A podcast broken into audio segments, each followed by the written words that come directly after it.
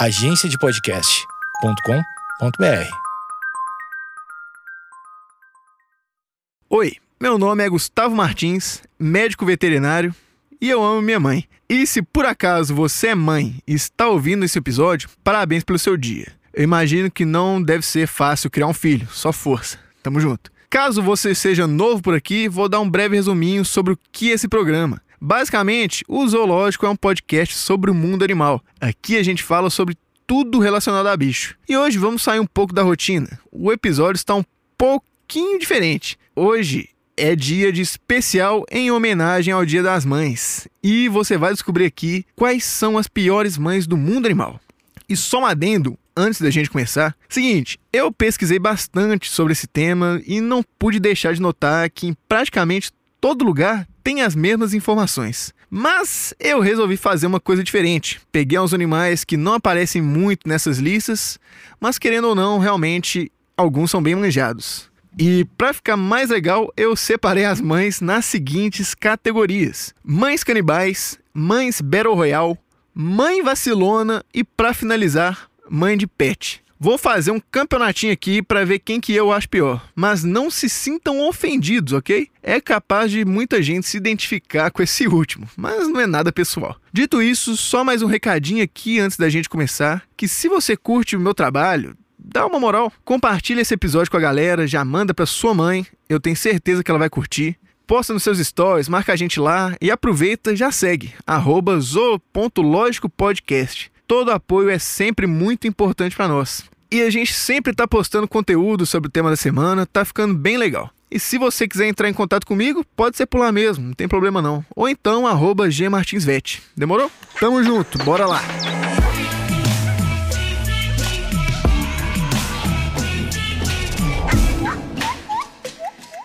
Talvez você não esteja familiarizado com o termo Battle Royale, mas é um conceito bem simples de entender. Basicamente, é quando juntam uma galera em algum lugar e deixam eles lutando até que sobre apenas um de pé, que seria o vencedor da batalha. Não podemos cravar com certeza quem foi o primeiro a ter essa ideia, mas podemos afirmar que ela existe há muito tempo. E só em 1999, lá no Japão, que esse conceito entrou mais para a cultura pop. Um camarada escreveu um livro que contava a história de um grupo de jovens que tinham que lutar até a morte entre si e só iam parar quando sobrasse apenas um vivo. É o mesmo conceito de jogos vorazes, Fortnite, Round 6. Até no WWE tem um tipo de luta que é assim. Eu lembro do jogo deles de videogame. Inclusive, fica a dica aí: SmackDown vs Raw 2008 para PlayStation 2. Grande jogo. Mas nesse caso, o WWE não tem morte. Então você deve estar se perguntando: como que isso se aplica no Dia das Mães? então, vamos lá. Na categoria Mãe Battle Royale, temos apenas duas concorrentes. Primeiro, de um lado, a gente tem um dos maiores predadores de todos os tempos, um animal sanguinário do topo da cadeia alimentar. E se você acompanha a gente, sabe que tem um episódio sobre um deles, o tubarão. E do outro lado, direto dos Looney Tunes, pesando no máximo 11 quilos, um dos animais mais ferozes da Terra, encontrado apenas em um lugar do mundo, a Tasmânia. Apresento a vocês o diabo da Tasmânia. Mas vamos começar pelo tubarão. Pela tubarão, é dia das mães, né? Mais especificamente, a fêmea do tubarão touro, que ao contrário de muitos peixes, ela não bota ovo, ela desenvolve seus filhotes no útero por pelo menos um ano. Mas aí que tá. Esse útero, a partir do quinto mês de gestação, vira um campo de batalha.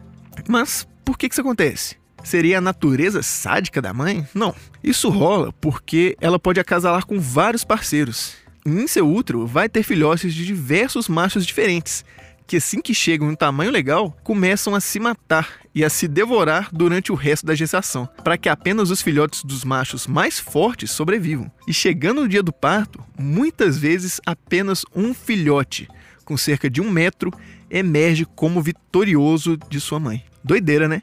O bicho já nasce boladíssimo e segue sua vida. A mãe basicamente só serve como uma arena de Battle Royale de filhote de tubarão. Mas e a diaba da Tasmânia? Será que ela é pior? Vamos lá, esse animal, como diz o nome, é de um lugar chamado Tasmânia, que fica lá na Austrália. E ele tem o nome de diabo porque o barulho que ele faz tem um pessoal que acha meio aterrorizante e associa ao inferno. E realmente, ouvir isso aqui à noite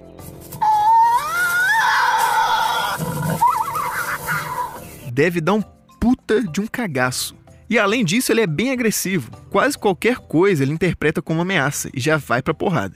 E assim como cangurus, koalas, gambás e diversos outros animais, eles são marsupiais, que é um tipo de mamífero que tem aquela espécie de bolsa para abrigar os filhotes até estarem 100% desenvolvidos. Mas o que faz dela uma mãe Battle Royale? Seguinte, durante o parto, ela pode dar à luz a até 50 filhotes. E assim, você deve imaginar que não cabem 50 filhotes nessa bolsa dos marsupiais. E para completar, ela ainda só tem quatro tetas para dar leite. Então, assim que eles nascem, eles têm que competir entre si para ver quem vai conseguir chegar primeiro até a mãe e sobreviver. Nesse caso, é um Battle Royale de equipe, porque pelo menos quatro sobrevivem. Mas todos os outros 46 filhotinhos de diabo da Tasmânia morrem. E agora, na minha opinião, na categoria Mãe Battle Royale, o diabo da Tasmânia passa. Eu acho ela uma mãe pior do que o tubarãozinho, tadinho. Parabéns, Diaba, você está na final. Agora a segunda categoria: Mães Canibais. Pessoal bem baixo astral. Sem mais delongas, vamos aos dois concorrentes. De um lado, temos um animalzinho super fofinho, muito bonitinho, capaz de você já até ter contato com um deles. Tem até um desenho, o Rantaro, passava na TV Globinho no sábado, se não me falha a memória. Eu tô falando de nossos queridos hamster. É, mãe canibal, parceiro. Paia, né? Mas do outro lado, ela não é tão bonita, não é fofinha, mas na praia, com uma cervejinha, um limãozinho, pá, é muito gostoso. Tô falando do caranguejo. Doideira, né? Vamos começar por ela, então. Seguinte, não é o caranguejo comum que a gente come que eu tô falando, foi mal. Esse caranguejo é chamado caranguejo vermelho da Ilha de Natal, mas acredito que a carne dele também seja bem gostosa. A parada é que na época de reprodução deles é muito da hora. Tipo assim, todo ano as fêmeas saem das florestas mais próximas da praia e vão em direção ao mar para desovar os ovos. E assim, é muito caranguejo, muito, tipo milhões. E quando chegam ao mar, fazem uma dancinha muito da hora para liberar os ovos. Segue a gente lá no Instagram que eu vou tentar postar um vídeo disso. Mas o pulo do gato é que esse período de reprodução rola no final do ano, por mais ou menos uns dois meses. E nem todo caranguejo vai junto liberar os ovos no começo da estação. É bastante comum ir um monte no início e uma galera depois de um mês, se as condições forem favoráveis, claro. E é aí que complica, porque o pessoal que vai depois dão de encontro com os filhotes das primeiras mães saindo do mar e voltando para a floresta. E mano, é muito, muito filhote. Cada fêmea pode liberar até 100 mil ovos de uma vez. E quando os filhotes voltam, eles formam praticamente um tapete do tanto que é. E é aí que entra o canibalismo. Essa espécie, elas são péssimas mães com o filhote dos outros, o que é pior. Basicamente, ela vê esses filhotinhos como um banquete e simplesmente vão comendo eles até chegar ao mar e desovar os seus próprios ovos. Paia, né? Mas eu acho que vale a pena só pela dancinha que eles fazem soltando os ovos no mar. Enfim, agora o hamster, que parece bonitinho, lindinho e tal, mas é um puta bicho escroto. Para quem não conhece, ele é um pequeno roedor doméstico. E só para deixar claro aqui, se você tem um hamster, toma muito cuidado com ele. Não é só deixar ele na gaiola com uma rodinha e dar qualquer comida e água para ele. Tem que ter uma dieta equilibrada, uma ração de qualidade, um enriquecimento ambiental da hora. Isso é, deixar brinquedinhos e tal. E outra coisa, evita de dar hamster para criança. Eu sei que criança gosta e tal, mas nunca dá certo. Eles são animais muito sensíveis. A criança pega um dele, acha bonitinho e tal, aperta um pouquinho mais forte pronto, morreu. Crianças, quando estão interagindo com animais, têm que estar sempre sob supervisão, tanto para a segurança delas quanto para a segurança dos animais. Dito isso, vamos voltar para a péssima mãe que o hamster é. Seguinte, como ela tá nessa categoria, você já sabe que ela é canibal. Mas por que, que isso acontece? Então, ninguém pode cravar ao certo o porquê. Tem algumas possibilidades. Uma das hipóteses é que no parto a fêmea gasta muita energia e fica desnutrida. Então vão lá e comem um menor filhotinho. Outra hipótese é que ela pode fazer isso por achar que não consegue cuidar de todos. Às vezes são mais de 20. E tipo assim, se não tiver um alimento de boa qualidade, espaço suficiente, um ambiente tranquilo, sem estresse, provavelmente uma boa parte desses filhotes vão virar janta. E é isso, mano. Ela come mesmo, foda-se. Se você tem um hamster e ela tá para ter filhotinho, toma muito cuidado. Toma todo o cuidado do mundo. O ideal é você ir no veterinário de animais exóticos, que com certeza eles vão saber te instruir melhor que eu. E agora, na minha opinião, nessa chave passa o hamster, sem sombra de dúvidas. Porque ele é bonitinho e tal, ninguém imagina que as fêmeas fazem essa atrocidade com os filhotinhos. Mas faz parte da vida, fazer o quê, né? E agora ficou faltando a categoria de mães vacilonas. E temos vários exemplos delas. Mas o panda já foi eleito por mim o vencedor. Já já explico dele. Mas antes vamos ter algumas menções honrosas de fortes concorrentes nessa categoria. Por exemplo, a foca, que cuida do seu filhote com todo o amor e carinho do mundo por 12 dias. E depois abandona o coitado, passando fome. E só depois de mais de mês que o filhote consegue se virar sozinho. Até lá, ele consome suas reservas de gordura, passando fome mesmo. Isso sem contar que ele fica 100% vulnerável aos predadores. O outro é a águia negra, que fica olhando seus filhotes brigarem até a morte no ninho e depois come o cadáver com o filhote vencedor. Mas eu só tô citando eles mesmo. Nessa categoria eu nem, nem fiz competição, porque os pandas fêmeas, sem sombra de dúvida, são as mães mais vacilonas do mundo. Então eu já passei elas pra final. Foda-se. Vamos lá. Os pandas, sem sombra de dúvida, são animais muito bonitinhos. Foda-se os hamsters. Eu não acho que o panda seja tão cruel quanto os hamsters. Mas parece para mim que esse animal simplesmente não quer existir. Para você ter ideia, a panda fêmea só fica fértil 3 dias do ano. É isso mesmo. Dos 360 dias, só 3 elas conseguem engravidar.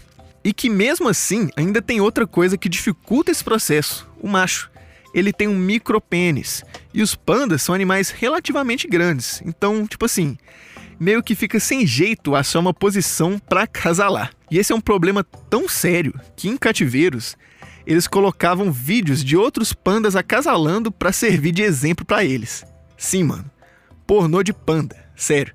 E para piorar, o pandinha quando nasce, ele tem 100 gramas. Um panda adulto pesa em média 100 quilos e 40% deles morrem antes de fazer um ano. Uma boa parte por conta de doenças e infecções, a outra parte esmagada pela mãe. Sem querer, claro, porque ela é uma vacilona. E ao contrário dos outros ursos, o panda é estritamente herbívoro. Mas olha que cagada. Ele é herbívoro, mas não consegue digerir a celulose, que é basicamente a parede celular das plantas. Meio que um pré-requisito para ser herbívoro é pelo menos conseguir digerir a celulose. Senão, não adianta nada. Por conta disso, o panda não consegue absorver direito o que ele come. E para completar, ele ainda só come bambu, que é muito pobre nutricionalmente falando. Tipo assim, o panda já não come o alimento com muitos nutrientes, e ainda por cima, ele só consegue absorver 20% de tudo que ele se alimenta. Mas o que, que isso tem a ver com ser uma mãe ruim? Agora fica feio. Normalmente, mesmo com todas essas dificuldades para fazer um filhote, as pandas normalmente dão luz a gêmeos. Mas como ela não tem nutrientes suficiente por causa da péssima alimentação, ela não consegue produzir leite o suficiente para os dois. Então ela vai e decide que só vai cuidar de um. E o outro foda-se. ela deixa um pandinha morrer sozinho, com fome e com frio, enquanto ela cuida do irmão dele. E que mesmo assim, igual eu comentei antes, esse irmão pode morrer esmagado a qualquer momento. E por isso que eu já passei o panda de fase. É muito difícil competir com isso. E para finalizar, vamos de mãe de pet. Vou falar brevemente sobre isso porque é um assunto que dá muito pano para manga. E eu tenho algumas ideias que ainda quero explorar sobre esse tema. Mas assim, galera, vamos parar de tratar pet igual gente, né? Me ajuda aí. Tudo bem que cada caso é um caso. Esses dias mesmo veio no consultório uma mulher que não podia ter filhos, então ela usava o cachorro para tentar ocupar esse espaço na vida dela. E tudo bem. O problema mesmo é quando a pessoa começa a achar que o cachorro é o filho dela. O que não era esse o caso. Essa tutora era super tranquila quanto a isso. Fiquei até surpreso. Mas, gente, põe na cabeça que cachorro não é um bebê humano. Poucos são os casos que um cachorro realmente precisa usar roupinha. Meia, então? Pelo amor de Deus. Imagina o tanto que deve incomodar. E para quê? Para ele não sujar a casa? Para ele não queimar a patinha no dia do sol? É só não sair com ele no sol, velho. Não, não tem mistério. O cachorro é um animal de bando, ele precisa de um líder.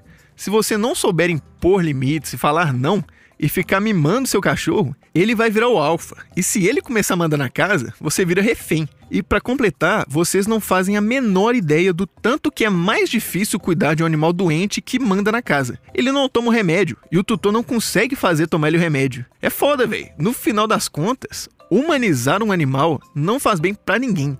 Muito pelo contrário. Vamos evitar isso, pode crer? Em breve eu volto para falar mais sobre esse tema. Ah, foi mal. Finalzinho, baixei um pouquinho astral, né? Foi mal pela bronca. Não vou nem passar a mãe de pet pra final. De eu deveria, mas não vou. Enfim, as finalistas de pior mães do mundo são o Diabo da Tasmânia, o Hamster e o Panda. E agora, hein? Ai, ai, ai, vamos lá. Na minha humilde opinião, eu acho que o Diabo da Tasmânia fica em terceiro lugar. Por dois motivos. Primeiro, que não é de maldade que ela faz isso, bota fé? Realmente, ela só tem como alimentar quatro filhotes. Mesmo se ela quisesse cuidar dos 50, fisiologicamente ela não conseguiria. E segundo, que eu achei mãe Battle Royale um termo muito legal. e é isso aí mesmo. Agora, em segundo lugar, o hamster. Mas não porque eu acho que ela seja de boa, não mesmo. Mas o negócio é que fazendo esse roteiro, pesquisando sobre o assunto, eu peguei raiva de panda. Na verdade, toda essa competição foi para ver quem pegava o segundo lugar, porque o panda, puta que pariu, que bicho difícil. Parece que ele simplesmente não quer viver mais. Ele não quer se reproduzir. Que raiva! Sabe quando você combina de sair para algum lugar, mas tipo, chega na hora, você não tá mais afim, fica colocando obstáculo para dificultar o rolê? É exatamente isso. Só que ao invés de não querer sair, a mãe panda não quer levar a espécie para frente. Não faz, não faz o menor sentido. Como que esses animais conseguiram existir? É absurdo. Então, parabéns, panda. Você é a pior mãe do mundo. Fontes, minha cabeça. Amigos, muito obrigado por ouvir até aqui. Se você concorda com o meu veredito, dá uma moral lá no Instagram, zo.lógicopodcast. Sempre tem uma postagem com o tema da semana e tal. Compartilha o episódio com a galera, isso me ajuda muito. E se você não concorda, vai lá também. Tamo junto. Qualquer feedback, crítica ou sugestão, pode mandar pelo direct que a gente troca uma ideia lá, pode crer? Então é isso, galera. Muito obrigado por ouvir até aqui. Shalom.